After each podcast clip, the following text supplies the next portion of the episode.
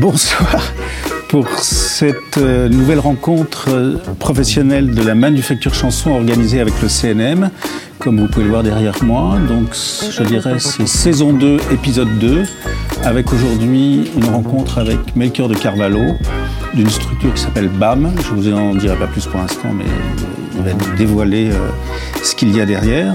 Donc je rappelle le principe de ces rencontres, hein, un parcours, un profil, un métier, des fonctions dans ce secteur. Et on va tourner autour de tout ça. Donc le parcours déjà, euh, comment on arrive euh, dans ce bain bah, Je ne vais pas remonter jusqu'à ma naissance. Mais, non, non, mais on peut remonter un peu quand même. Ouais, ça marche. moi, j'ai fait des études de, management culturel à Paris, à l'Université Paris 1, puis à l'Université Paris-Dauphine. Et puis ensuite, j'ai. Avec un master Oui, avec un master. De Dauphine, donc. De Dauphine, qui s'appelait Management des organisations culturelles. Le plus réputé soi-disant. C'était l'historique en tout cas. L'historique en tout cas, oui, absolument. On nous expliquait que c'était le plus ancien des, diplômes de management culturel. Et euh, j'ai fini mes études en 2016 et je suis parti à Lyon où j'ai d'abord travaillé dans une petite salle de concert euh, dédiée aux musiques francophones qui s'appelle À tout bout de champ, où j'ai fait de l'administration pendant deux ans. Euh, en parallèle, j'avais fondé une association qui s'appelait Colibri Spectacle, où j'avais commencé à faire du management. Ça, c'était donc un peu en simultané à partir de 2015-2016. Et euh, également, en parallèle de À tout bout de champ, de l'administration à tout bout de champ, j'ai commencé à, travailler chez BAM Productions, donc société dont je suis aujourd'hui devenu associé, qui fait de la production de concerts et de tournées, et où j'ai ramené mon activité de management en 2018 au moment où j'ai euh, progressivement quitté à tout bout de champ et où je me suis concentré sur BAM, sur BAM Production. Et euh, dans les études de management culturel, la, vocation déjà c'était de travailler dans la musique ou c'était euh, d'avoir une formation plus généraliste sur le champ culturel et de, de voir ce qui se présente Non, j'avais déjà, j'avais déjà pour objectif de travailler dans la musique. Avant ça, j'avais fait quelques années plus généralistes euh, à l'université en histoire. D'accord. C'était plus euh, à but euh, de découvrir un peu l'univers des possibles. Et après, quand j'ai voulu me professionnaliser, je suis parti en management culturel pour travailler dans la musique. Je ne savais pas exactement probablement comment, encore le, comment, poste, mais, C'était la musique qui était musique actuelle plutôt, pas musique classique. Non. Ok. Et avec une pratique instrumentale ou pas du tout? Euh, J'ai fait un petit peu de, chant, de chœur et un petit peu de guitare, mais c'est à peu près tout. C'était pas dans un groupe, pas non, dans un, non pas du tout. Dans mon Jamais vocation professionnelle. oui, ça n'a pas dépassé la, le cercle familial, je dirais. C'est ça. C'est ça, ok. Ok, donc euh, cette carrière, donc tu l'amorces euh, avec des expériences donc différentes sur différents postes, et donc tu intègres cette structure BAM. Ça veut dire quoi BAM déjà? Euh, bah, ça veut rien dire. C'était, euh, c'est toujours difficile quand on doit trouver. Moi, j'étais, j'étais pas à la, fondation de la boîte, mais c'est toujours difficile quand on doit trouver des noms. Et puis, à un moment, c'est arrivé sur la table, l'onomatopée BAM, ça sonnait bien, on gardait. Après, je crois qu'ils ont essayé de, coller des significations, mais. Ils n'ont pas trouvé. Il n'y a pas de version officielle. D'accord. C'était pas convaincant. Voilà. Et toi, donc, d'emblée, tu faisais du management. C'était ça qui t'intéressait donc Oui, c'est ça qui m'intéressait. C'est ça que je fais depuis le plus longtemps et que j'ai le plus, toujours le plus eu envie de faire. Euh, mais j'ai fait en parallèle pas mal de, j'ai occupé pas mal de fonctions. Euh, parce que le management, c'est pas le métier qui paye le mieux. Et donc, euh, pour vivre. Ça dépend avec quel artiste. Hein. Exactement. Donc, à l'époque, en tout cas, c'est pas ça qui me rapportait le plus d'argent. Et donc, euh, chez BAM, j'ai d'abord fait du booking. Après, j'ai été un peu chargé de, de, la gestion des tournées un peu plus globalement. Et là, aujourd'hui, je fais plus que du management et la gestion de la société. D'accord. Et parce que donc, tu es rentré dans cette société et après, tu es devenu associé, c'est ça l'idée? Ouais. On te l'a demandé ou c'est toi qui as poussé la porte euh? Ah, c'est un mélange des deux, mais en fait, euh, je suis rentré à un moment où il y a eu un départ de, deux associés fondateurs. Il y avait six associés. Ah il y en a deux qui sont partis. Et à ce moment-là, ils m'ont proposé euh, de racheter une partie de leur part. D'accord. Donc là, donc tu es actionnaire. euh, C'est ça, on est cinq. Ah, vous êtes cinq Mm. D'accord. Mm. Je- Non, je te demande pas si tu es majoritaire. Non, non, on est tous à Paris. D'accord. Divisé par 5. Voilà, 20%. 20%. Et, euh, et par contre, c'est toi qui as pris la direction du, de la structure. Alors ça, c'est plus c'est récent. que des associés dormants ou c'est des associés Non, non, actifs euh, ils sont tous actifs. D'accord. Euh, c'est un peu plus récent, on s'est restructuré en début d'année, mais euh, en gros, il y a, il y a un des cinq associés qui, qui a démissionné de son poste de di- directeur général. Et donc, on s'est redispatché la co-direction avec les quatre restants. Donc, factuellement, je suis co-directeur D'accord, avec les, voilà, avec les trois autres. les trois autres. ok. Mm. Ah ouais, donc c'est c'est assez collégial donc. Oui, ouais, toujours. Les décisions et- aussi ou Ouais. il y, y en a un qui, Oui, fait- oriente plus que, que d'autres Bah, on a un peu tous nos spécificités un petit peu. En fait, en plus de l'organisation de tournée, euh, chez BAM, il y a une- un département de, de prestations et d'ingénierie technique. Et euh, sur les quatre associés, il y en a deux qui, sont, qui, viennent, qui s'occupent plutôt de ce secteur. de la technique. ouais. Donc Et, vous êtes euh, prestataire là. Euh, ouais, on intervient en fait avec, sur pas mal de collectivités dans la région lyonnaise pour les accompagner dans la mise en place d'événements, Ce qui festivals. assure un peu le chiffre d'affaires plus. En partie. plus Enfin, sûr. en tout cas, c'est stable. Plus stable. c'est plus stable. Bien Ouais. sûr. ouais. Bah, c'est- une bonne structuration, hein. Ouais, bonne équipe. c'est complémentaire. Et ça a toujours été comme ça depuis, de- dans cette structure depuis le début? Euh, oui, depuis le début, euh, depuis le début, il y avait cette, euh, cette- un peu ces, ces deux, euh, ces deux pans principaux, la partie plus prestation technique et puis la partie développement d'artistes. Et j'ai noté que la, la structure datait de 2015 aussi, donc c'est totalement parallèle à ton Oui. parcours, Oui. en fait. Tu sors des études 2016, c'est ça. donc Mm. Et aujourd'hui, c'est une structure sur laquelle tu mises euh, ton parcours professionnel, je veux dire, tu, Euh, bah oui, choses comme ça, ou Euh, développer, quoi oui, oui, parce que Et la structure des artistes bah, à la fois euh, la place que j'ai prise dans la structure et puis les, les- les évolutions au fur et à mesure du temps euh, font que je m'ennuie pas encore et qu'il y a encore pas mal de choses à, à inventer. Donc je me projette encore, ouais, D'accord. je suis pas mal là-dedans. Et question subsidiaire, tes, tes études par rapport à ce que tu fais, elles t'ont été très très utiles, un peu utiles, Euh, utile. utiles. Plus que ça. Euh, non, mais disons qu'en réalité, on apprend quand même beaucoup euh, en faisant, donc euh, sur le terrain, mais ça donne une- quand même des bases et des repères un Des peu repères, solides qui sont importants. Donc, pas quand les- même, T'as jamais songé à faire des, des formations plus directement liées à la musique? Bah, j'en ai fait un peu. donc, Oui, des, des modules courts, mais voilà, des modules courts, modules euh. plus longs, euh, style Issoudun et tout ça. ouais. Style Soudain, ouais, non, euh, je, non, je, Non. non. en fait, une fois que je me suis lancé dedans, après, c'était un peu. euh, Ah oui, une fois que tu étais voilà, dedans, oui, ouais. c'est sûr. Mais euh, non, à l'époque, j'étais pas mal attaché, je pense, à faire, à rester dans un cadre universitaire, enfin, d'enseignement public. hein. D'accord. Mm.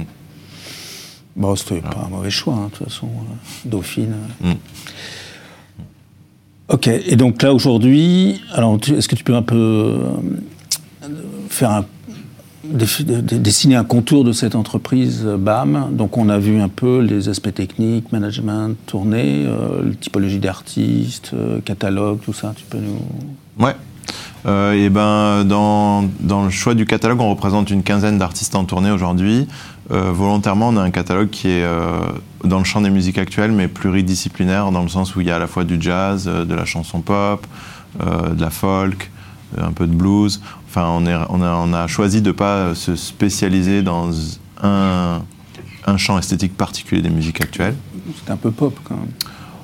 De fait, on a, De fait, on a ouais. plusieurs euh, artistes euh, bah, de la famille chanson pop, euh, Ouais. l'un appelant, en appelant d'autres, mais, euh, mais le choix est quand même d'avoir de la diversité et, euh, et bah, moi, en tout cas, par mes, mes goûts personnels, moi, je m'oriente plutôt vers... Enfin, ce qui m'intéresse le plus, c'est des, artistes qui chantent en français, et plutôt dans, un, dans la chanson pop, effectivement.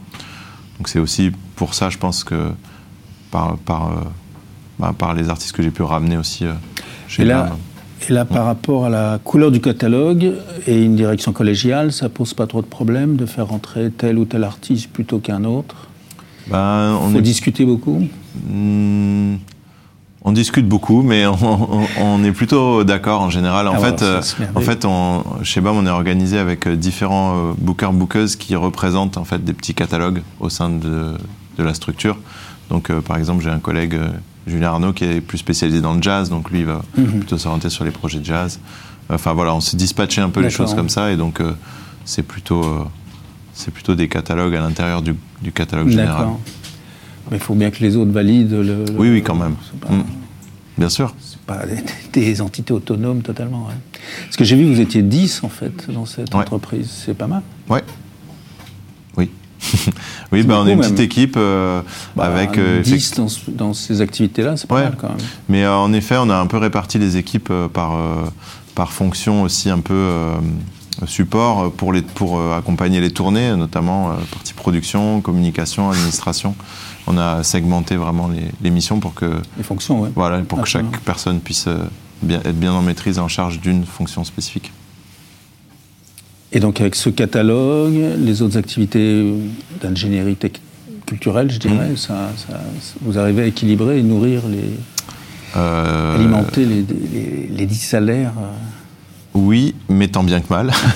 Euh, ça reste des modèles euh, relativement Ouais. fragiles et euh, les 10 personnes ne sont pas toutes permanentes. Il y a aussi des intermittents. C'est un mélange un peu des deux. D'accord, il y a une euh, organisation du travail, Mm. Donc structuration. du voilà. travail, Mais en tout cas, Propre au spectacle. quoi. en tout cas, bah, le but, notre objectif, c'est de continuer à développer la structure pour, pour lui donner une, bah, pour renforcer un petit peu. Alors on sait que dans ce genre d'activité, les- le- le- le- l'importance des artistes est vraiment euh, fondamentale, je veux dire. C'est quand même les artistes qui génèrent le, le chiffre d'affaires quelque part. Donc, euh, est-ce que vous êtes en quête d'artistes qui généreraient un peu plus de chiffre d'affaires? Est-ce que ça fait partie de vos... Je vais pas dire non, mais euh, effectivement, en fait. Ou vous, vous restez sur le développement Parce que vous bah, vous, avez plutôt des artistes en développement. Oui, Ah, tout à fait. En fait, je pense qu'on est vraiment, bah, de par notre expérience, mais un peu par la force des choses aussi, on a eu plusieurs expériences de développement qui ont été relativement fructueuses et donc Mhm. je pense qu'on est un peu reconnu pour ça. Après, évidemment, euh, dans l'idéal, euh, le catalogue, s'il peut être un peu, plus, un peu mélangé entre des artistes qui sont plutôt, euh, qui, qui sont plutôt plus établis, disons, ça permet, ça permet de, de sécuriser un petit peu le, Et le donc modèle là, vous, aussi. vous en cherchez? Et ben on en, Vous cherchez à en débaucher? On est toujours, euh, on est toujours euh, en observation permanente et euh, ouvert à, à toutes les opportunités. Mais pour l'instant, disons que dans notre catalogue actuel, en tout cas, c'est surtout MPL qui, qui est le, le groupe le plus avancé Moteur, et, qui, ouais. et qui, qui a les tournées les plus, bah, les plus conséquentes. Ça répond à la question? À moitié? à moitié. Non, mais effectivement, en tout cas, nous, là, dans les, dans- comment on oriente nos signatures futures, on essaye de plus en plus d'aller vers des artistes qui ont déjà un début de- d'entourage, aussi pour pas être euh, tout seul à, à manœuvrer euh, au développement de ces projets-là. Donc, euh, c'est sûr que quand il y a un label ou un éditeur dans la boucle, bah, on avance un petit mieux, peu ouais. plus vite. Ouais. Du coup, c'est un petit peu vers ça aussi qu'on, enfin, à ça qu'on fait attention dans nos signatures. Et donc toutes les, tous les artistes que vous avez en tournée, vous êtes aussi en management avec eux? Pas forcément. Euh, pas forcément. Moi, je manage euh, seulement trois projets artistiques et je suis le seul à faire du management chez BAM. D'accord, donc il y a trois. Voilà, euh, donc c'est MPL, Melba et Auré. D'accord. Euh, les autres artistes, bah, ils ont parfois, enfin, ils ont d'autres personnes ou pas ou personne. D'accord, donc Voilà. le secteur management, il n'y a que toi qui t'en Ouais. occupes. Ouais. Oui. Et là, il n'y a pas vocation à développer plus ou à... Bah, pour l'instant, c'est un peu spécifique le management parce que c'est Ouais. difficile de, de, enfin, c'est très, c'est très lié à, à des personnes. Oui. Donc, euh, pour le développer, après, encore une fois, on est ouvert.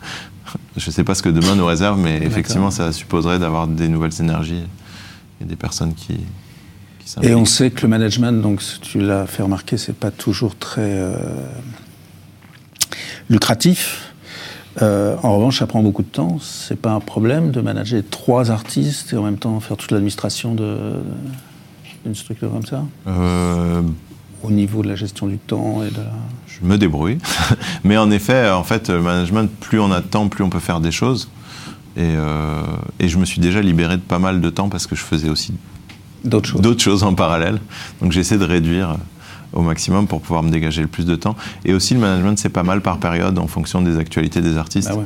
Donc il y a des moments où c'est plus calme et puis il y a des moments où ça demande vraiment beaucoup, Ouais, beaucoup de temps. il y a aussi tout l'aspect stratégique Bien sûr, et construction, donc Mm. c'est, ça prend du temps aussi. Ouais, et sûr. puis le, le- le- le travail avec l'artiste pour trouver les accords euh, stratégiques, justement, qui s'y retrouvent. Et ça, c'est donc tu pourrais un peu le définir cette activité de management oui, bien sûr. Euh, et ben, du coup, euh, le but, la, mission euh, principale du management, c'est donc de, d'accompagner le développement de la carrière de l'artiste, de le représenter un peu dans, dans, dans, tous les moments de, de, sa carrière, et donc de bâtir, en tout cas, une stratégie et un entourage pour accompagner ses projets mm-hmm. sur tous les aspects du du projet artistique, donc que ce soit le live, euh, la musique enregistrée, les éditions, euh, la promotion, etc., etc. Donc tu coordonnes l'ensemble de ces... Ouais. Bah, effectivement, il y a un, gros, une grosse mission de planification, un peu de, stratégie, de réflexion. Mhm. Et puis ensuite, euh, c'est construire l'entourage. Et après, c'est animer les relations avec les différents membres de l'entourage de l'artiste. Et donc justement, vous êtes une structure plutôt orientée spectacle vivant. Et qu'en est-il de la production, voire de l'édition musicale? Vous êtes aussi présent sur ces deux secteurs? Alors euh, sur la production phonographique, euh, pas du tout pour l'instant.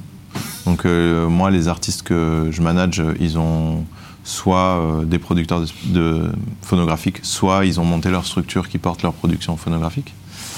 Et sur le volet éditorial, depuis très récemment, on a monté une structure euh, qui s'appelle Big Publishing avec euh, deux de mes collègues chez BAM. Euh, mais c'est pas nécessairement corrélé avec les artistes qui sont chez BAM pour l'instant. Mais le but, c'est que ça soit un, un petit peu corrélé parce que c'est les mêmes personnes, mais c'est oui, pas, voilà, pas BAM qui, mm.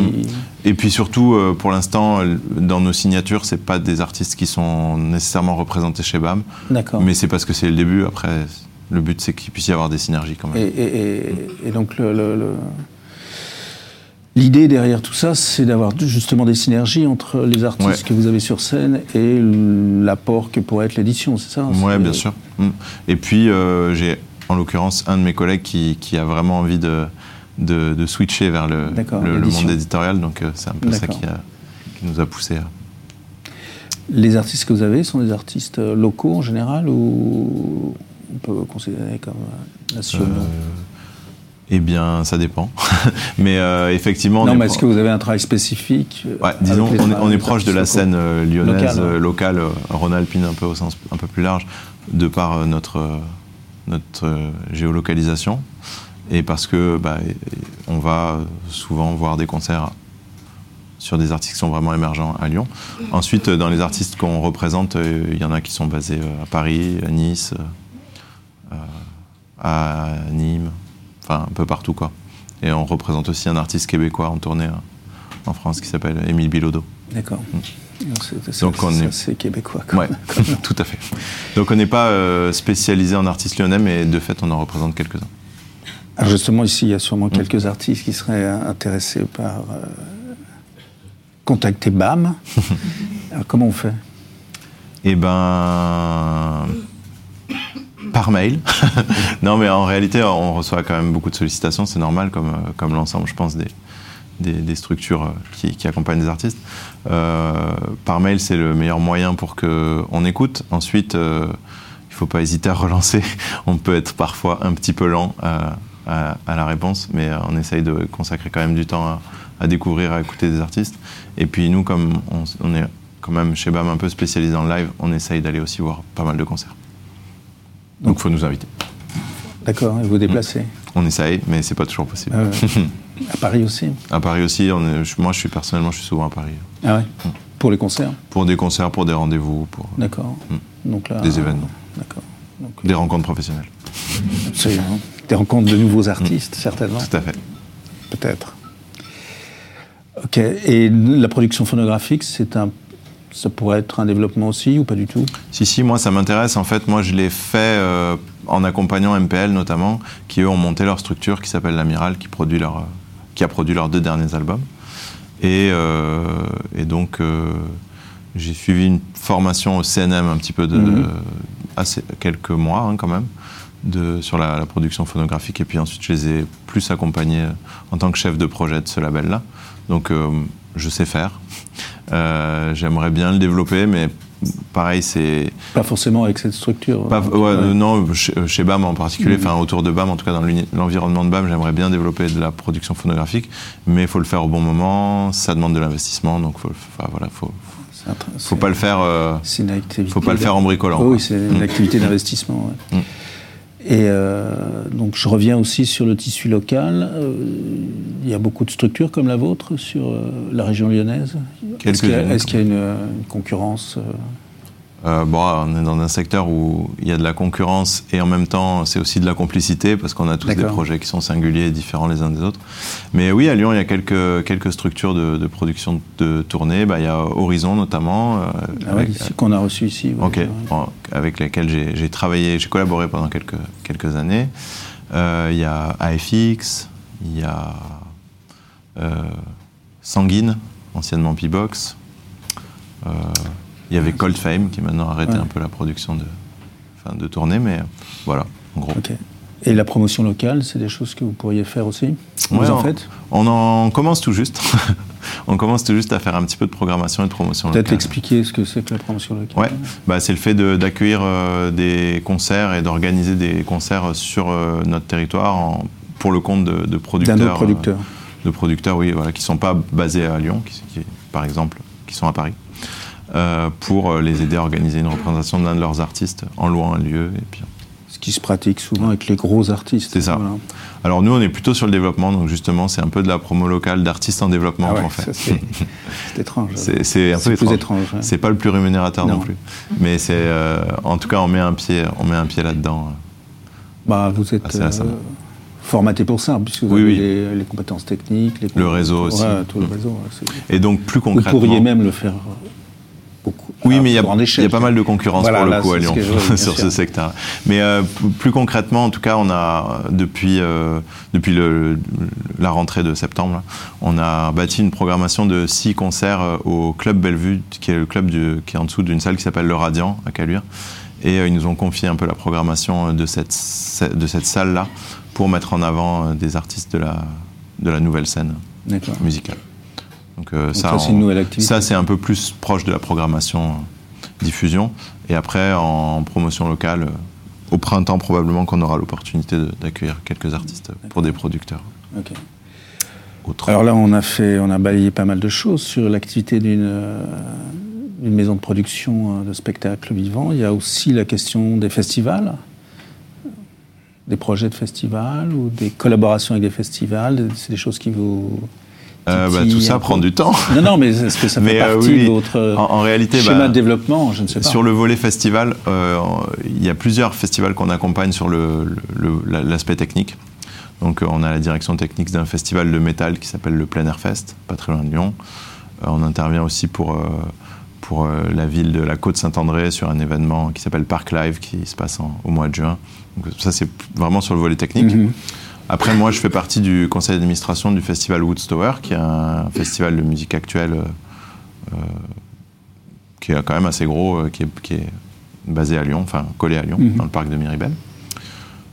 donc voilà, après, quant à organiser nous-mêmes un festival, pas tout de suite. c'est du boulot aussi. Ouais, bah, c'est énorme. Hein. Et de la prise de risque. oui, vous hmm. avez déjà imaginé ou... Ouais, on a eu des projets qu'on n'a pas menés à terme, mais on, a réfléchi un peu. On vous a proposé des choses euh, Ça a pu arriver, oui, ça a pu mm. arriver également. D'accord. Mm.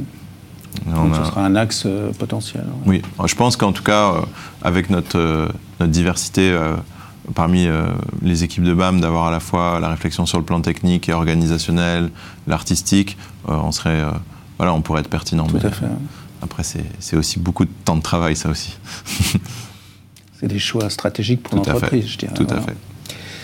C'est pas la priorité en tout cas. Hein c'est pas, la priorité, aujourd'hui. Aujourd'hui, c'est quoi la priorité justement euh, bah aujourd'hui, c'est de poursuivre le développement euh, de, de, la, ouais, de la partie plutôt catalogue artistique, euh, de poursuivre le développement qu'on a déjà engagé sur des artistes qu'on accompagne depuis plusieurs années, éventuellement d'arriver à... Donc MPL par exemple MPL par exemple, Melba aussi. par exemple, d'arriver aussi à des nouvelles signatures d'artistes un peu plus établis.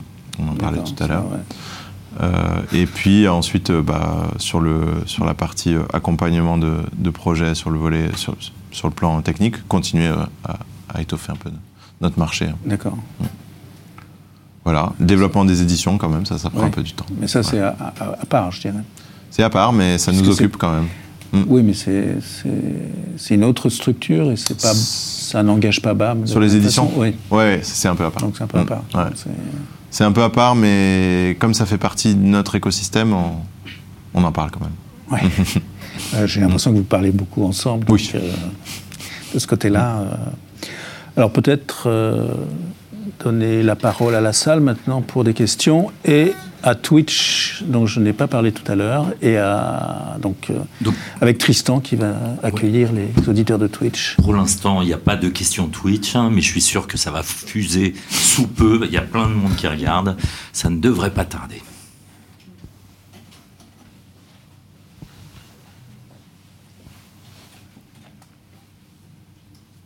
Euh, bonsoir. Euh, à quel moment c'est le plus intéressant pour un artiste de, se rapprocher d'une structure comme euh, BAM? Sur le plan euh, des concerts? Bah, de la tournée? À quel moment de sa carrière? Est-ce qu'il faut déjà avoir un projet bien avancé ou pas du tout? Est-ce qu'il faut déjà qu'il ait sorti ses trucs, enfin ses, sons mhm. À quel moment c'est le plus intéressant Il n'y a pas de réponse toute faite parce qu'il y a plein de. Enfin, dans tous les tous les artistes que j'ai pu accompagner, il n'y a, jamais un schéma unique. Mais moi, je dirais que c'est quand même, euh, après avoir euh, commencé un peu à, se développer par soi-même, en faisant quelques concerts, en sortant un peu de musique, pour, euh, pour, voilà, pour déjà tester un peu l'impact de la proposition artistique sur du public. et nous, ça, enfin, en tout cas, ça nous donne des signaux qui peuvent être positifs sur le, sur le développement potentiel du projet. Parce qu'on raisonne quand même beaucoup aussi sur euh, le, potentiel, qu'est-ce que nous on pourrait apporter au projet? S'il a déjà raisonné par lui-même, moi je trouve que c'est un bon signe. De rien. Une autre question, juste à côté. Bonsoir. Euh, j'aurais la même question, mais euh, plus spécifiquement sur l'aspect vraiment managérial, en fait, managérial, pardon, de, de la chose. Quand est-ce que c'est intéressant pour un artiste d'aller chercher un manager euh, pour son projet, en fait, mhm. pour le développer davantage? Ça peut être intéressant à n'importe quelle phase du développement du projet. la spécificité avec le management, c'est que c'est difficile d'accompagner beaucoup de projets. Donc moi, par exemple, j'accompagne trois projets et je pense que c'est déjà un peu le maximum. Euh, donc, euh, autant dire que c'est pas évident d'arriver à, se faire connaître et c'est souvent des relations qui sont, qui sont quand même des relations fortes, humaines, je parle. Euh, donc, ça suppose de bien se connaître. Moi, il y a des, artistes que j'accompagne aujourd'hui, mais que j'ai rencontrés longtemps avant de les accompagner et qui, avec lesquels un, un lien s'est tissé avant avant la décision de, de, collaborer en management. Euh, après ça, euh, en termes de besoins, euh, dès, le début du projet, c'est intéressant d'avoir d'élaborer des stratégies, d'avoir de l'accompagnement. Mais de la même manière, je dirais que quand le besoin il est un peu précis, que le projet artistique il a un peu éprouvé tout seul une première, voilà, une première vie, ça peut renforcer un peu le, le, besoin de s'entourer en ayant déjà euh, franchi les, toutes premières marches de l'escalier tout seul, quoi, un petit peu. Je sais pas si ça répond, mais je le vois un peu comme ça.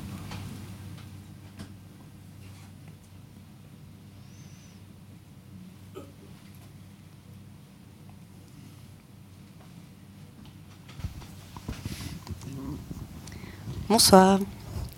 Euh, moi j'ai une question sur, euh, par rapport avec MPL, comment ça s'est passé le début de la collaboration? Qu'est-ce qui vous a plu chez eux? Comment ça a évolué au fur et à mesure euh, Et comment vous êtes devenu manager? Et ensuite, maintenant, comment vous envisagez la suite? Ouais. Et eh ben euh, MPL, moi je les ai rencontrés euh, à l'époque où je travaillais dans la petite salle de concert à Lyon là, qui s'appelle À tout bout de champ. eux, ils étaient programmés dans la première saison que j'ai faite à l'automne 2016. Et euh, c'était un des rares concerts qui était euh, complet alors que euh, les programmateurs n'auraient pas forcément misé sur, sur cet engouement d'un groupe qui... Qui s'explique comment?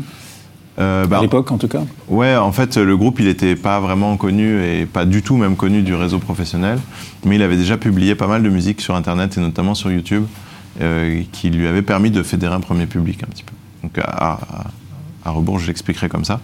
Mais en tout cas, bah, moi, j'avais participé à cette soirée, vu le concert sur scène et eu quand même un, vrai coup de cœur artistique. Donc après ça, moi, donc en parallèle de Tout Change, j'avais mon association Colibri Spectacle où je faisais un peu de management. Et je leur avais proposé qu'on se revoie, qu'on discute. Et puis ça s'est un peu fait comme ça, sachant que eux, ils faisaient vraiment de la musique euh, comme leur euh, hobby favori, mais ils avaient tous des métiers qu'ils aimaient beaucoup et ils se projetaient pas dans un avenir professionnel dans la musique. Donc je les ai un peu, je les ai un peu coincés euh, et entraînés et là-dedans. Ils, sont tous dedans maintenant, jusqu'au cou. Jusqu'au cou. Donc c'est ça et la suite de la question c'était comment, qu'est-ce qui a changé un peu, c'est ça? Ouais, comment ça a évolué et ben bah, petit à petit, bah voilà, moi je les ai rencontrés à l'époque. Euh, le, groupe s'appelait Ma pauvre Lucette, c'était le, nom un peu MPL, complet qu'on a abrégé en MPL, qui est devenu leur, nom d'usage. Et, euh, et, donc, bah, on, partait vraiment de, zéro en termes de, développement. Donc, euh, bah, c'était toute une phase de construire des stratégies, de qu'eux ils comprennent comment était structurée l'industrie musicale, qui faisait quoi.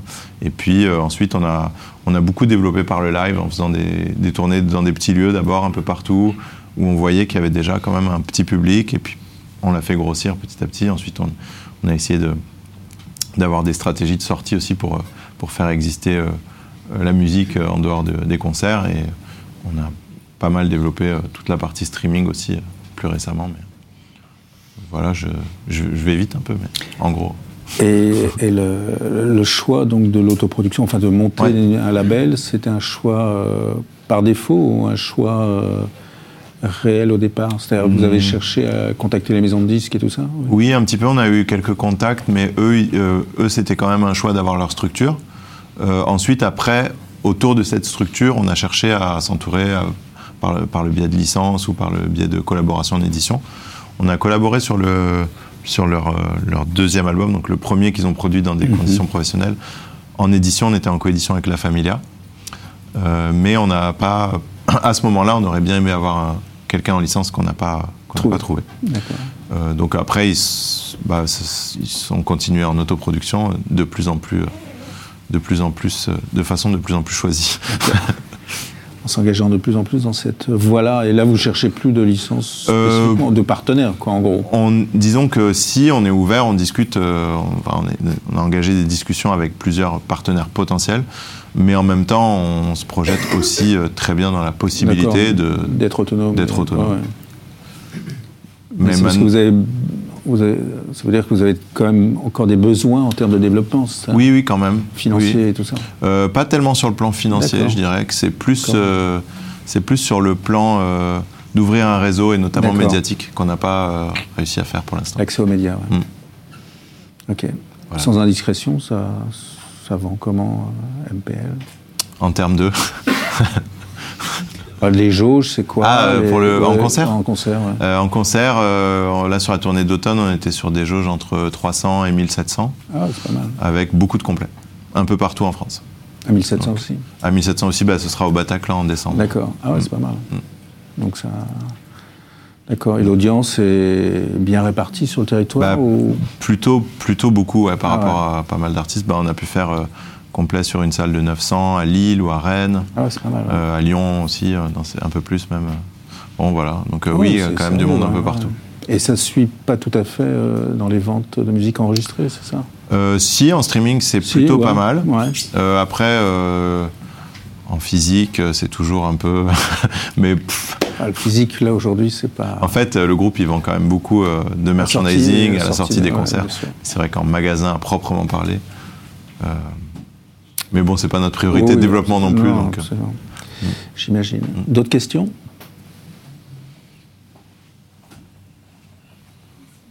Bonjour. Bonjour. Euh, il y a eu deux questions qui ont été posées de quand aller euh, vers votre structure ou ce genre de structure. donc, ma question, c'est pour justement le live. Vous m'entendez bien? Oui. oui, très bien. Pour le live, euh, à quel moment est-ce que c'est intéressant? Je sais que vous parlez du fait de monter des échelons, etc. Et euh, malgré ça, euh, je fais de la chanson française et de mon côté, par exemple, ça fait un an et demi que je fais des concerts, mais c'est moi qui les organise à chaque fois. Et à quel moment est-ce que est-ce qu'on est légitime ou est-ce que c'est intéressant pour vous que des artistes qui débutent ou émergents en tout cas viennent vous contacter? Euh, ben moi, je, je suis intéressé d'être contacté à n'importe quel moment. Ensuite, euh, après, par exemple, euh, si, si l'idée c'est de m'inviter pour aller venir voir un concert, bah, je, vais, si je peux, je vais essayer de me déplacer. Ensuite, c'est à quel moment le live sera le plus convaincant pour que j'arrive à me projeter, à me dire qu'il y a un, vrai potentiel de développement et qu'il y a un, intérêt pour moi. Après, ensuite, c'est des questions aussi de, de de goût, il faut cibler les bons partenaires, euh, ceux qui vont pouvoir être intéressés par la proposition artistique. Mais en tout cas, c'est bien, enfin je dirais là comme ça, c'est bien d'organiser euh, ces premiers concerts, euh, même si c'est du travail et, du stress, j'imagine. Mais, mais je pense que c'est aussi une démonstration de motivation et voilà. À n'importe quel moment. Bonjour, moi je, je, suis, également musicien comme je pense plein de personnes dans la salle.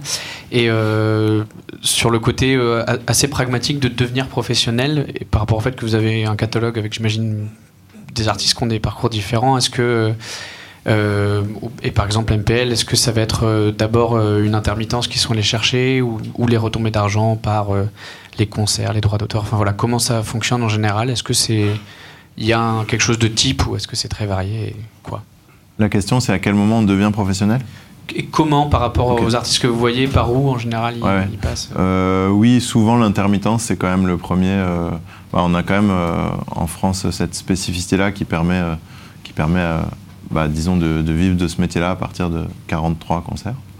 Donc c'est souvent la marche, la, enfin c'est difficile, hein, mais en tout cas c'est plus accessible que d'être d'être indépendant financièrement euh, par, ses, droits éditoriaux. Euh, en tout cas, avec les profils d'artistes que moi j'ai accompagnés, on a plutôt, euh, développé, voilà, MPL par exemple, nous on s'était engagé en échange du fait qu'ils acceptent de, se consacrer, de se professionnaliser, de se consacrer à la musique et de se professionnaliser, bah, d'aller vers une première intermittence et puis, et puis du, coup, bah, voilà, que ça leur permette aussi de se dégager en, tout le temps nécessaire au développement du projet. Tu veux dire, vous leur avez assuré l'intermittence? C'est-à-dire, vous avez investi sur leur intermittence? Même quand c'était à perte? Oui. Euh, quand les concerts étaient, disons, euh, oui, moins remplis? Tout à fait, mais euh, on a eu vraiment la volonté pardon, de faire beaucoup de concerts, y compris dans des petits lieux, donc mhm. effectivement, c'était de l'investissement. mais ça a été un peu pour nous notre première marche pour, pour les professionnaliser. Ensuite, euh, après, y a pas, encore une fois, il n'y a pas de règle absolue euh, dans, dans, ce secteur. Et euh, je sais pas, un artiste qui tout d'un coup aurait un très gros succès en radio, ça pourrait générer beaucoup de droits d'auteur, même s'il faisait pas beaucoup de concerts. Bon, ouais. c'est plus rare, je pense. C'est plus compliqué. Mm. Et puis le revenu est un peu différé, donc c'est pas tout à fait pareil. Mais c'est vrai qu'assurer l'intermittence pour des artistes qui tournent, c'est quand même essentiel, je dirais, au départ. Euh, eh bien, maintenant, c'est la première question Twitch, de la soirée. Enfin. Et la question, c'est à quel point l'existence d'une fanbase solide est-elle un critère de choix pour les programmateurs? Euh, bah, C'est sûr que c'est un critère. Euh, c'est un, une, un peu une, une garantie d'avoir du public dans la salle. Euh, après, euh, les programmateurs, euh, ça dépend de quel type de salle on, on parle, mais en tout cas, ils ont aussi une attention portée aux artistes locaux, des premières parties sur lesquelles ils programment des artistes où ils comptent pas sur eux nécessairement pour remplir la salle. Mais voilà, je sais pas. en tout cas, c'est sûr qu'à un moment, quand on a le public avec soi, c'est sûr que c'est une, une, garantie un peu de pouvoir faire un peu ce qu'on veut et de louer des salles même. voilà, ça donne beaucoup de liberté. J'ai une question aussi. Le métier de manager, c'est un métier dont les frontières sont euh, plus ou moins floues, dans le sens où tous les managers ne font pas exactement la même chose. Donc j'ai deux questions. La première, c'est comment est-ce que toi tu places les frontières de ce que tu fais? Et une deuxième question, c'est quels aspects de ta personnalité ou de ce que tu, de ce que tu sais faire euh, est-ce que tu estimes constituer tes atouts principaux en tant que manager? Enfin, qu'est-ce qui fait que tu penses être un bon manager? J'ai pas dit ça. pas dit. Non, mais voilà. Enfin, il est manager et il s'obstine à l'être en tout cas. Euh, c'est une bonne question. Effectivement, il y a des profils assez différents euh, chez les managers. Et parce que c'est un métier aussi qui recouvre, euh, qui recouvre pas mal de, de réalités et qui fait, mobilise pas mal de compétences différentes, que ce soit sur le plan juridique, sur le plan économique, sur le plan stratégique, sur le plan humain aussi. Donc le cadre d'émission, euh, il peut quand même théoriquement être assez bien défini dans le cadre du mandat qui, euh, est, ou peut être signé entre le manager et, ses artistes. Donc là, c'est listé quoi, un peu les, frontières. Mais en effet, ça peut être flou, surtout quand il y a des artistes qui ont monté des structures. Euh, le manager, il n'est pas censé être gestionnaire de la structure, ou alors c'est une mission qui est à part du management. Donc en effet, les frontières peuvent être floues. Donc il faut les définir, c'est important. Et ensuite sur. Euh, ah, excuse-moi, je ne dirais pas flou, elles sont mobiles en fonction des, cas. elles oui, c'est ça. se déplacer en fonction des situations. Elles peuvent être différentes en tout cas. Absolument. Mais c'est important de les définir. C'est ça que je dirais. Euh, bah, moi, c'est assez classique. Hein. Euh, en gros, en gros mettons par exemple pour MPL, je fais du label management pour eux. Bah, c'est en dehors de ma mission de management. Euh, le fait de gérer leur sortie et leur production phonographique. Et euh, j'ai une rémunération différente pour cette partie-là. Donc ça, par exemple, ça fait pas. Mais euh, bah, mes missions principales, c'est élaborer la stratégie avec eux, les représenter auprès de, de l'ensemble des interlocuteurs qu'ils peuvent avoir autour de leur projet artistique, de gérer les relations avec la presse et les médias, et puis de répondre voilà, à leurs questionnements, qu'ils soient administratifs sur la, question des, droits, des déclarations, des choses comme ça, ou euh, stratégique sur euh, voilà, de, un peu de bâtir la stratégie avec. Et euh, la deuxième question, c'était sur les qualités. Bah oui, donc effectivement, il y a des profils assez différents. Il y a des gens qui viennent plutôt du juridique, qui ont plutôt fait des études de droit et qui sont très calés sur le droit des contrats et qui vont, qui vont avoir des forces là-dessus. C'est pas mon cas. Euh, enfin, je me débrouille, mais j'ai pas fait d'études de droit. Euh, moi, je dirais que euh, ma force, c'est plutôt dans le c'est plutôt dans les interactions humaines et dans le fait de connecter les gens les uns avec les autres et de fédérer des gens autour de, projets. Et c'est ce que j'essaye de faire. Et, voilà. je suis peut-être pas mal diplomate et pas trop mauvais en négociation. C'est deux points essentiels. Et en communication? Et en communication, c'est pas forcément pas forcément là où je suis le meilleur. oui, parce qu'il y a des gens important. Ouais. il y a, des, gens qui viennent très communicants. ouais, il y, a des gens qui viennent vraiment de la direction artistique plutôt, par exemple. Ou de la communication. Et de l'image. Donc euh, effectivement, c'était une très bonne question. Mais après, on peut, en fonction de là où on en est dans sa carrière, on peut euh, varier sa relation avec le management, justement, en fonction de ça. Et d'ailleurs, je pense que les besoins de l'artiste lui-même ne sont pas forcément toujours les mêmes. Les mêmes, oui, tout à fait. Oui, bonsoir. En fait, donc, euh, moi, j'écris des chansons, euh, paroles, musique, arrangement. Et là, je voudrais me lancer, mais euh, surtout comme auteur-compositeur. Donc là, je me demande effectivement s'il y a une demande. C'est déjà chez vous, chez BAM, vos artistes, interprètes euh, sont souvent toujours aussi auteurs-compositeurs. Si vous cherchez effectivement des auteurs-compositeurs, des chansons pour vos artistes ou pas du tout, euh, ou dans le, milieu en général, si c'est le cas ou pas. Bon, voilà, quelques conseils par rapport à ça. Merci. Euh, je ne sais pas si je suis la meilleure personne pour répondre à cette question. En tout cas, chez BAM, la plupart des artistes sont effectivement auteurs-compositeurs de leurs propres chansons et les interprètent sur scène. et je sais j'ai l'impression que c'est quand même une tendance un peu large. Après, euh, bah, je pense qu'il y a aussi des interprètes qui sont juste interprètes, mais je les connais pas trop.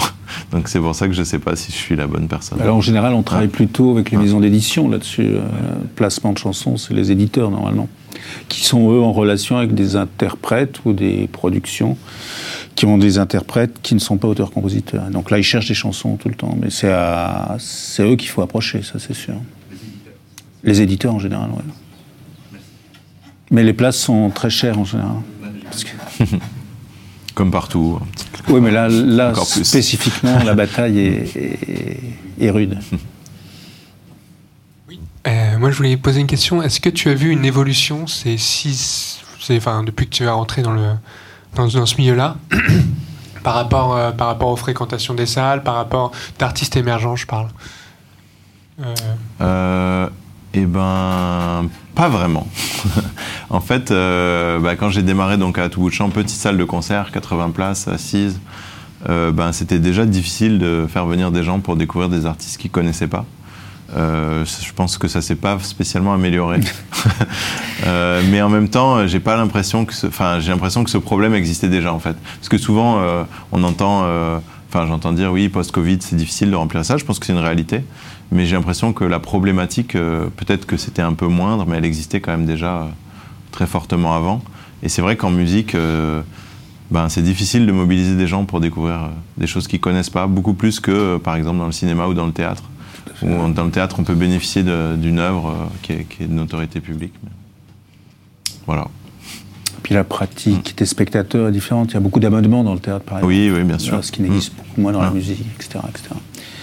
Et, dans la et dans le cinéma, il y a aussi les cartes euh, multi-entrées, etc. C'est vrai que là, on est toujours dans une, mm. une expérience très euh, prototype C'est le retour de la question Twitch et c'est la suite de la précédente question et je vais lire parce que je comprends pas tout. Alors, euh, est-ce que la mesure de la fanbase, sa qualité et sa taille est prise par la programmation sur les seuls métriques réseaux sociaux et lesquels euh, nombre de followers, taux d'engagement, etc. Y a-t-il une règle que tous les programmateurs suivent ou est-ce que c'est différent pour chacun et dans quelle mesure ces paramètres impactent ton travail avec les artistes? Euh, c'est une longue question. C'est pour un diplômé de Dauphine. Voilà, c'est ça. Euh, non, il n'y a pas de règle. Une fois de plus, il n'y a pas de règle. Ensuite, je pense qu'un un programmateur qui, est assez curieux, qui ferait bien son travail, euh, il se base euh, vraiment pas seulement sur les données euh, digitales. je pense que les remplissages, ça fait partie des données qu'on peut, peut quantifier. Et puis après, il y a aussi, malgré tout, les programmateurs, ils ont aussi une part quand même de prise de risque. Donc, bah, ils ont aussi un choix qui est quand même, qui est, qui est aussi sur l'esthétique, sur l'artistique, à un projet à peu près équivalent de, voilà, de, choisir un peu ce qui pensent le plus intéressant à présenter euh, au public. Euh, ensuite, évidemment, les données, euh, les données quand même des écoutes Spotify, des réseaux sociaux, elles sont, elles sont observées, mais ce c'est pas la seule variable. Ou en tout cas, et s'il y, a, s'il y a une équation magique, je la connais pas.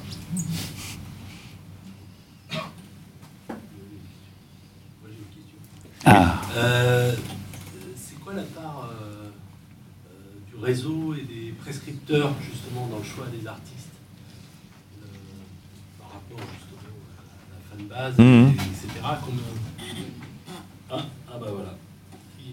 Excusez-moi, j'avais pas allumé mon micro. Donc c'est quoi la, la, la part de, de, du réseau et notamment euh, enfin, des prescripteurs ou des, des, copains qui te parlent de euh, tel artiste, tel artiste, dans, dans le choix d'un artiste pour, pour la structure?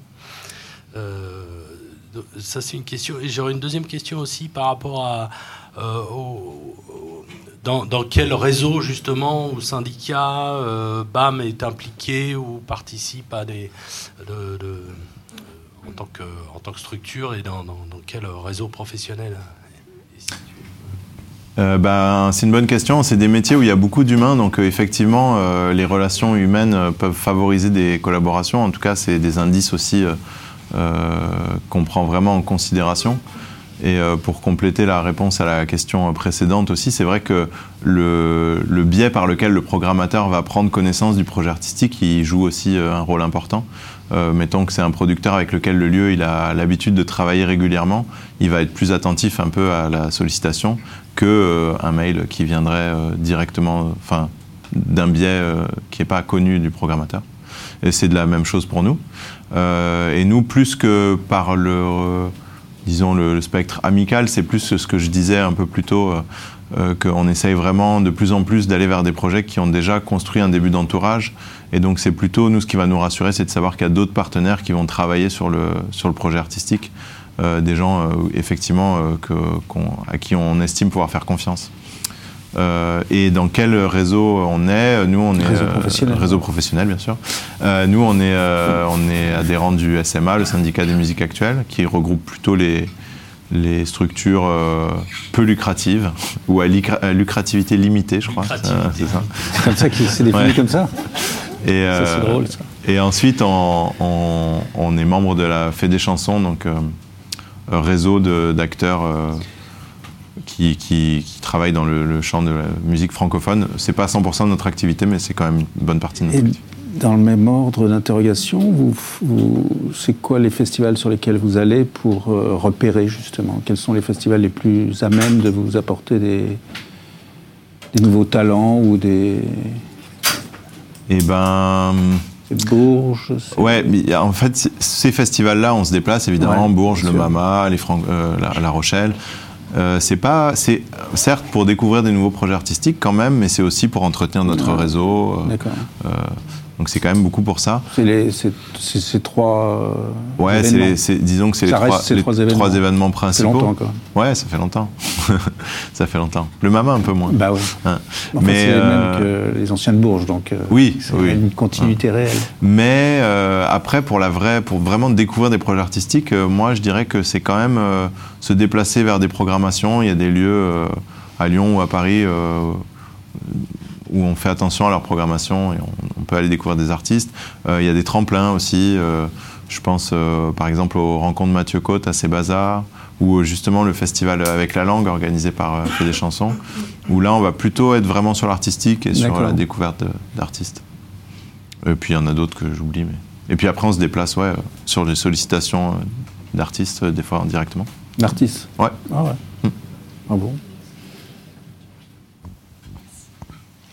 Euh, quel conseil tu donnerais à un artiste pour bien choisir son manager? Sur quels critères il doit un peu se baser ou quelles choses il doit essayer de repérer pour se dire ok je pense que ça peut matcher avec euh, ce manager et pas un autre voilà.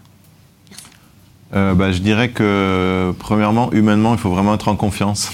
Et si on a un doute c'est un mauvais début. Et ensuite après ça dépend vraiment plus spécifiquement du besoin pour lequel pour lequel euh, le manager est, recherché. Euh, si c'est euh, vraiment je sais pas, on parlait tout à l'heure des différentes spécificités, mais si c'est vraiment quelque chose de juridique, bah, qu'il soit plutôt qualifié dans le domaine. si c'est vraiment plus pour élaborer une stratégie, bah, que les propositions de stratégie, elles soient cohérentes avec ce que soi-même on imagine qui est bon. Enfin, faut qu'il y ait une, pour moi, il faut qu'il y ait même qu'il y ait une vraie connexion humaine. C'est, c'est, mon point de vue, mais pour moi, c'est vraiment le préalable pour une bonne relation euh, de management qui va, qui va durer dans le temps. On n'a pas parlé de la rémunération des managers. Oui, comment tu fonctionnes Alors, euh, il y a un cadre légal et puis il y a la réalité. Euh, le cadre légal, c'est que, c'est que le manager conclut avec les artistes qui représentent un mandat et en échange de ses services, il peut euh, prétendre à une rémunération euh, maximale de 15% des revenus de l'artiste. Revenus de l'artiste, euh, revenus bruts des salaires, droits d'auteur, royauté et autres revenus qui pourraient être au bénéfice de l'artiste. dans la réalité, sur le développement, moi, j'ai si j'ai un peu fonctionné comme ça, mais je fonctionne plus comme ça. moi, je fais vraiment au forfait. Euh, un peu proportionnellement euh, à ce que, bah, en fonction de ce que l'artiste, de la rémunération de l'artiste quand même, mais euh, bah, ça, ça, assure une stabilité de revenus pour moi et, l'artiste il, voit aussi bah, le coût que ça représente de façon un peu plus lissée avec moins de, de pics et de creux. Donc moi je fonctionne comme ça, mais voilà. Mais tu le fais.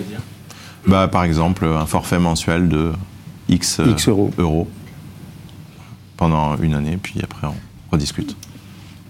Et euh, tu rediscutes souvent ou tous les ans? Tous les ans. D'accord. Mm. Tu n'as pas besoin de discuter entre temps? Euh, bah, j'ai pas, eu, j'ai pas eu le cas. J'ai pas eu le cas où ça aille très très vite, où ça change très très vite. Ah, d'accord. Mm. Et ça, c'est une pratique que tu observes avec les, trois artistes que tu manages? Oui, euh, aujourd'hui. De la même façon. Aujourd'hui, oui. Tu es au forfait sur les trois. Euh, le forfait est juste variable en fonction de la notoriété Évidemment. de l'artiste. MPL, c'est pas la même chose que les autres, mm. bien sûr. mais après, c'est une vraie question, en tout cas dans le management, parce que le cadre légal ne correspond pas vraiment à la réalité des pratiques. Et, et donc, dans l'idéal, ce serait bien que ce cadre. Et le cadre légal pose aussi des problèmes par rapport aux revenus de droits d'auteur et de, production phonographique, puisqu'en effet, ces revenus vont continuer, mais là, le lien avec le manager ne va pas forcément continuer. Donc ça pose évidemment des problèmes, un peu de technique là, sur ce plan-là. Et que souvent le manager a contribué au développement de l'artiste et il ne va pas forcément recevoir les, gains. Donc ça, ça fait aussi partie des soucis qu'ont les managers là, sur ces questions-là. C'est pour ça que ça, c'est peut-être plus simple et plus, plus sain.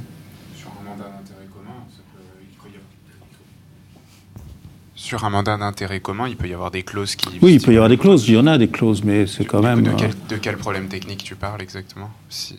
Eh bien, si tu te sépares de ton manager, est-ce qu'il continue à toucher de l'argent sur tes droits d'auteur? Sur quelle œuvre il va toucher?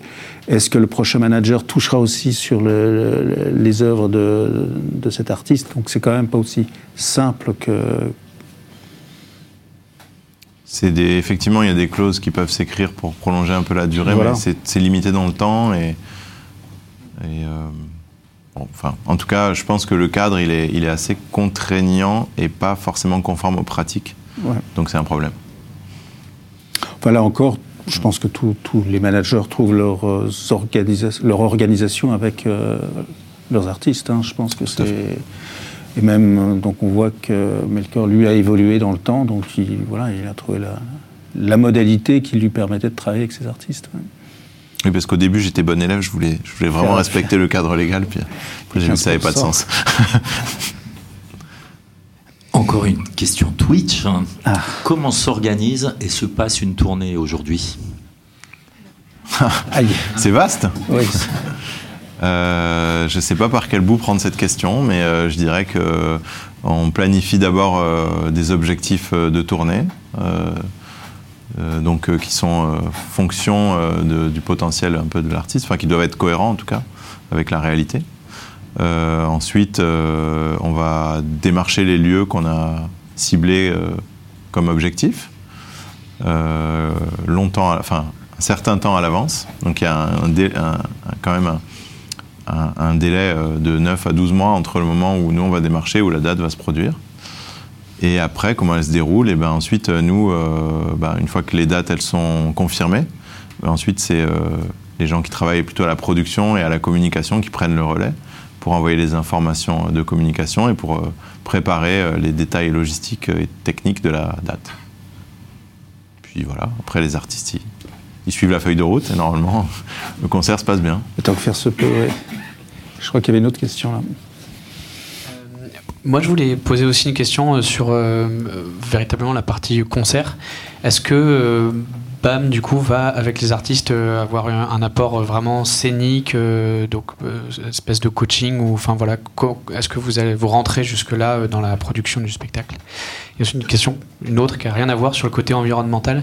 Est-ce que vous prenez en compte ces questions-là et vous essayez de, parce que j'avais parlé avec d'autres personnes euh, à ce niveau-là, de, changer le, style de, concert, d'aller en extérieur, de voilà, deux questions totalement différentes. Je me souviens déjà plus de la première. Ah si, ça. euh, accompagnement. C'est bon. Euh, oui, euh, oui, on, produit donc dans la partie production, il y a effectivement la, phase de résidence et de création des spectacles. Donc, on intervient sur la conception, ce qui se passe sur scène, les choix des setlists. on fait surtout intervenir des, intervenants extérieurs sur la partie coaching scénique. Nous, on intervient aussi pas mal sur la partie préconisation technique parce qu'on a cette euh, compétence. Euh, et puis, euh, on donne des regards extérieurs. Parfois, on fait venir d'autres gens aussi pour donner des regards extérieurs. En tout cas, on prend ça en compte. On travaille là-dessus beaucoup. Excuse-moi, en complément de question, vous êtes, vous, vous sentez plus tourneur ou plus producteur? Vous êtes, vous êtes plus. Ben, on fait vraiment les deux, les deux et on fait vraiment de la production. D'accord, de façon euh, égale. Oui, parce que on, a les deux, les deux maillons un petit peu de la chaîne. En général, on produit les artistes qu'on diffuse ensuite. Producteur de spectacle et mm. producteur de tournée à la fin. Enfin, voilà, c'est vos deux. Euh, euh, et la deuxième question, c'était l'environnement. Évidemment, on est conscient du monde dans lequel on vit. donc, on a déjà fait des bilans carbone, par exemple. Sur la, sur la, dernière, sur la, tournée, sur la tournée de l'automne dernier de MPL, on avait fait ça. Euh, et vous avez fait appel à des structures spécialisées pour faire les bilans euh, Eh ben, c'était un intervenant qui avait l'habitude de réaliser des bilans carbone qui avait sollicité parce qu'il était intéressé pour le faire. D'accord. Et donc, on lui a donné le maximum d'informations qu'on pouvait lui donner pour lui permettre de mener à bien sa mission. Euh, et c'était, est-ce que ça changeait un peu nos pratiques? C'est difficile de changer, enfin j'ai l'impression que c'est quand même difficile de changer radicalement des pratiques du tout au tout. Évidemment, on le prend en compte, mettons sur les déplacements internationaux, euh, on va plus faire une seule date très loin dans le monde, euh, enfin ce genre de raisonnement-là. Euh, en fait, je dirais que ça reste quand même assez ponctuel. c'est quand on a l'opportunité de faire quelque chose un peu mieux que ce qu'on aurait fait il y a 10-15 ans, on le fait. je prends un exemple, on a fait une prestation technique sur le, défilé de la Biennale de la danse à Lyon. Donc on accompagnait une compagnie qui défilait dans le grand défilé. Et euh, ben, on a mis en place un système de diffusion euh, du son qui était autonome et à l'énergie solaire.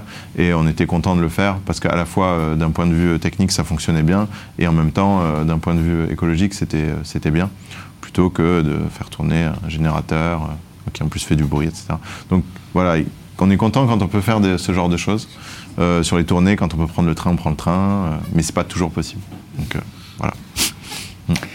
Et je reviens sur ce prestataire du bilan carbone. Donc mm. c'est lui qui vous a approché. On en voit de plus en plus sur le, dans le secteur qui approche les producteurs et tout ça. Pour, oui, quand même. Ouais. D'accord. Ils ont une méthodologie bien adaptée. Ouais, je pense qu'ils. Oui, si, si, vraiment. Parce qu'ils se sont déjà intéressés au secteur avant de venir nous voir. C'est euh, nouveau, ça quand même. C'est intéressant. Et en plus, c'est de plus en plus demandé aussi par les organismes financeurs. Évidemment. Donc, euh, le, cercle, le cercle s'entretient. Mm. Et sans indiscrétion, c'est cher? Euh, bah là, en l'occurrence, c'était gratuit parce que c'était. c'est une amorce. C'était voilà, c'était une. Mais à, part ça, je. Alors, je pense que. pas compte du tout. Je pense que c'est aussi quand même pas mal financé pour les structures. Par des, des organismes bah, public ou. Euh, donc, euh, je n'ai pas trop la réponse à la question, mais en soi, bah, c'est le prix d'un consultant, ça doit être quand même pas donné, mais comme il y a des organismes qui financent ce genre d'intervention, ou une partie en tout cas. Et donc vous allez le refaire sur d'autres ouais, opérations ça serait intéressant. Mais euh, en tout cas, dans le spectacle, ce qu'on observe, et c'est le cas dans d'autres études, j'avais déjà lu d'autres études sur, qui étaient plutôt faites par des événements, c'est que vraiment le, ce qui prend le plus de place dans l'empreinte carbone, c'est le déplacement, en particulier du public.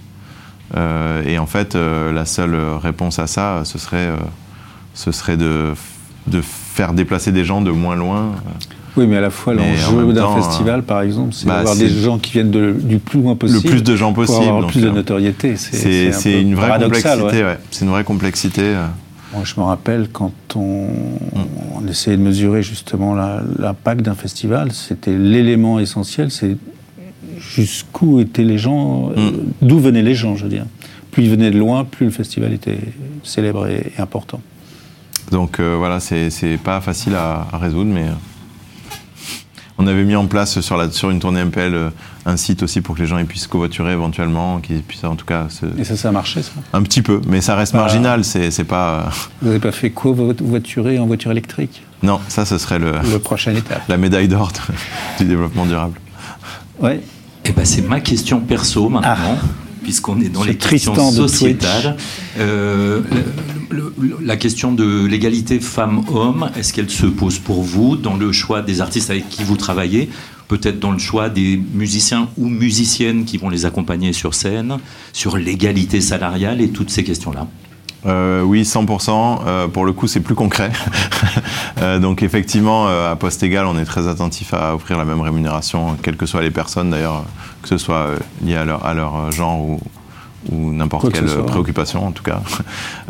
sur les tournées, on essaye d'avoir d'avoir une attention particulière sur l'embauche de, notamment de techniciennes. Sur les signatures d'artistes, on essaye aussi de, de signer à parité À parité. Après, euh, évidemment, on favorise quand même les projets artistiques, mais dans les faits, euh, ça nous conviendrait pas du tout d'avoir que des projets artistiques euh, portés par des hommes. donc c'est plus concret, je pense, j'ai l'impression en tout cas. Je vois plus comment on, agit là-dessus. Hmm.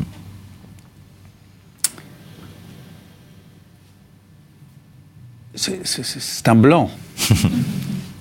enfin, si j'ose m'exprimer ainsi. Aujourd'hui, je ne sais pas. Question contrat. En tant que tourneur, vous avez quel type de contrat avec les artistes? Et euh, est-ce que c'est au concert? Au concert ou c'est sur un an? Et aussi euh, si c'est un pourcentage des recettes? Voilà. Deux questions en une. Oui, désolé. Euh, alors, bah, on signe des contrats de travail avec les artistes à chaque fois qu'ils ont des représentations. Ensuite, on a un accord un peu cadre qu'on appelle accord de diffusion qui fixe un petit peu les, les obligations des deux parties. Euh, et notamment un petit peu un engagement euh, dans, dans une certaine durée. C'est pas, ça ne peut pas être qualifié en contrat de travail? Euh, bah, C'est des, des, contrats qui sont juridiquement pas hyper solides. Ouais. C'est plus, pour nous, c'est plus des, des mémos un peu pour que chaque partie sache un peu, enfin, et un esprit de collaboration. Mais effectivement, euh, en tout cas, il n'y a, pas, a pas des contrats aussi solides que dans la production phonographique, par exemple. Bah, on pourrait, mais ça engage plus. Ouais, euh, j'en connais pas trop. Hein. Enfin, je, pense pas qu'il y ait beaucoup d'artistes à musique actuelle en CDI. Après, c'est le, problème de l'exclusivité, pas en CDI, mais de l'exclusivité d'un artiste, pour pas qu'il aille ailleurs, mm. ça marche. Bah, c'est surtout euh, dans la logique d'avoir investi en production. Absolument. Mais euh, donc ça, c'est la première réponse. Et puis la deuxième réponse, c'est sur comment nous, on se rémunère. Euh, oui, on prend un pourcentage euh, sur, les, sur les, les, contrats de vente de, des dates.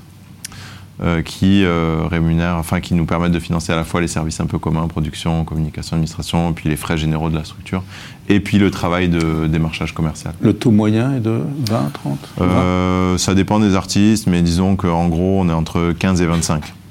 D'accord. Ça dépend des artistes et des prix de vente aussi. Donc c'est 20, oui. c'est le taux classique. Et je vais compléter sa question. la rémunération donc, des artistes, vous l'imaginez toujours fixe ou variable en fonction des dates? Euh, Par exemple, une date de 1700, ouais. c'est le même prix qu'une date de 500 euh, Oui, on, a, on, a, une réflexion avec une logique de tournée, où effectivement on a des, euh, une sorte de comptabilité interne pour chaque projet. Euh, la seule variable, c'est la taille des salles. Donc, euh, effectivement, en grande salle, on est sur. Euh, Donc vous payez plus là. On paye un peu plus, mais le cadre légal aussi impose une meilleure rémunération, minimale, dans, les, dans les salles de plus de 300 places. D'accord. Hmm. Donc voilà, on, varie là-dessus, mais sinon, effectivement, c'est le même. Enfin, on est, on est sur un, lissage. Plutôt un lissage, quoi. Et vous, avez, vous êtes jamais tombé sur des artistes qui avaient des exigences, par exemple? Si. Si. si, mais euh, bah, on en discute et soit, soit on peut répondre à ces exigences, soit, soit non. D'accord. Mm. C'est simple au moins. Mm. C'est un bon négociateur, vous avez vu. Euh, moi j'ai une question sur la, structure. Euh, BAM, c'est quoi comme type de structure C'est une SAS. Une SAS. Et la part de, de, de financement de, subventions, etc., et crédits d'impôt, etc. Ça, c'est quoi à peu près le rapport entre les, fonds propres et les... Euh, alors, si on rajoute le crédit d'impôt dans l'équation, euh, ça doit être du 75-25, 75 de, fonds propres et puis 25 de financement, sachant qu'on n'a pas d'aide de collectivité euh, territoriale parce qu'on est une société privée, donc c'est plutôt des aides au projet. Euh, CNM, euh, Adamis, Pédidam, des aides à l'emploi et euh, du crédit d'impôt. Bien, je crois qu'on peut terminer là-dessus. Crédit d'impôt, c'était un très très joli, très joli mot. sur crédit d'impôt. Retenez-le bien et à la prochaine fois. Donc la prochaine fois, c'est le 5 décembre. C'est le 5 décembre avec Marie Vercotren de la direction des aides du Centre national de la musique. Donc justement, nous parlerons crédit, d'impôt et autres. voilà, merci. Et à, la... et à la prochaine fois. Vous venez d'écouter les Rencontres Pro 2.0, proposées par la Manufacture Chanson en partenariat avec le Centre national de la musique, en direct de l'espace Christian Dante. Elles sont animées par Bertrand Mougin et modérées sur Twitch par Tristan Aspala. Pour y assister ou poser vos questions en direct, retrouvez toutes les infos sur notre site internet www.manufacturechanson.org. N'oubliez pas de vous abonner sur votre plateforme de podcast préférée pour ne pas rater les prochaines rencontres. À bientôt.